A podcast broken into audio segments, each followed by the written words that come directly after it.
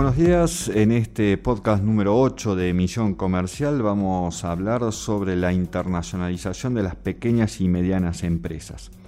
Este proceso tiene impactos positivos en el nivel de productividad, en la incorporación de innovación, en la calidad del empleo y en el nivel de salarios que puede brindar la pequeña y mediana empresa.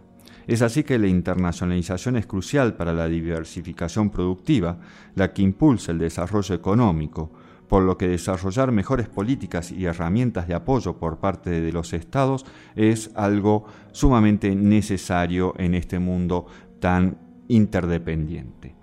Convertir en un mercado global no es fácil, y eso lo aconsejamos desde la licenciatura en Comercio Internacional y de la maestría en Comercio Internacional de la universidad. Y eh, se necesita además flexibilizar la actividad empresarial de una mediana empresa para asegurar mayor eficiencia y rentabilidad, especialmente ante cambios socioeconómicos o nuevas tendencias en el consumo. El especialista Jorge Gil, doctor en Administración y Dirección de Empresas de la Universidad Politécnica de Cataluña, aconseja algunos pasos para que la pyme pueda dar a llegar a la internacionalización y poder ingresar al mundo de los negocios internacionales. Primero, busca aliados en tu sector. Investiga en las cámaras empresariales que agrupa a las empresas de tu sector. Por lo general habrá un camino hacia la internacionalización que ya ha sido recorrido por otras firmas, que operan en el mismo sector que el tuyo. No solo puedes aprender de sus experiencias y encontrar posibles aliados, sino también beneficiarte con la participación en actividades conjuntas de orientación, capacitación o promoción comercial.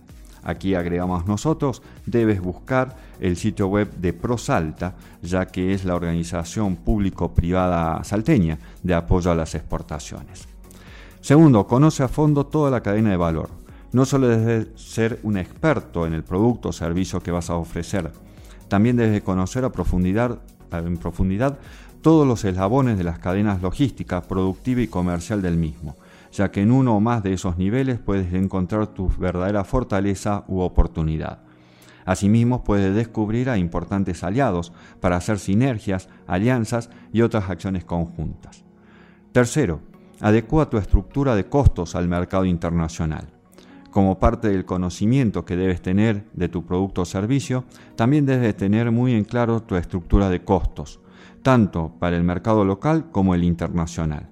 De esa manera, al negociar en cada país con tus clientes potenciales, puedes planear políticas de descuentos o hacer posibles variaciones y adaptaciones a tu oferta sin ver mayormente afectada tu operación. Cuarto, analiza diferentes mercados de destino. Existen ciertos paradigmas o costumbres que muchas veces impulsan a las empresas a iniciar su internacionalización en países en los que tienen eh, muchos contactos o que, suelen, o que salen mucho en los medios. Por ejemplo, Estados Unidos, China o Japón. Lo que se debe realizar, sin embargo, es una macro segmentación de mercados que determine criterios de selección les otorgue pesos e incluya no solo países, sino también y por separado diversas ciudades grandes. Quinto, evalúa diversas alternativas para tu ingreso al mercado. Si bien la exportación es la forma más tradicional y conocida para entrar en un mercado internacional, en muchos casos no es la más conveniente. Sugiero analizar también otras opciones como el e-commerce, las franquicias, licencias, alianzas estratégicas, joint ventures, la instalación de una filial de venta y o producción, entre otras. Sexto, visita tus mercados de manera individual o grupal. Hazlo tanto como parte de un estudio de mercado antes de entrar, como periódicamente una vez adentro.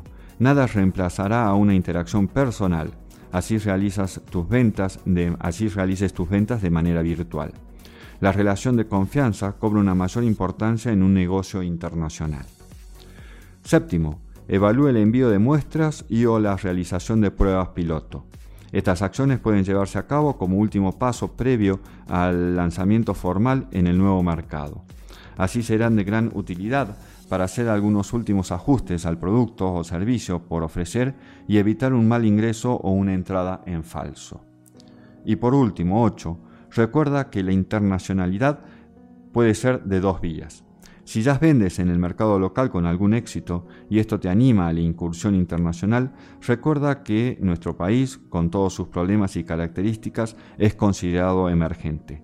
es decir, con un crecimiento por encima del promedio mundial. Además, este crecimiento se viene dando con más fuerza en las ciudades del interior y en los distritos menos tradicionales que la capital. En este caso, podrías evaluar la importación o representación en el mercado local de una nueva línea o marca de productos y ser esta tu primera experiencia en un mercado internacional. Finalmente, plantea que al internacionalizar tu negocio obtendrás un mejor conocimiento de qué ofrece la competencia, así como de las novedades y avances del sector. Esto fomentará la innovación para ofrecer nuevos productos te permitirá mejorar la competitividad de tu empresa y aumentar las ventas.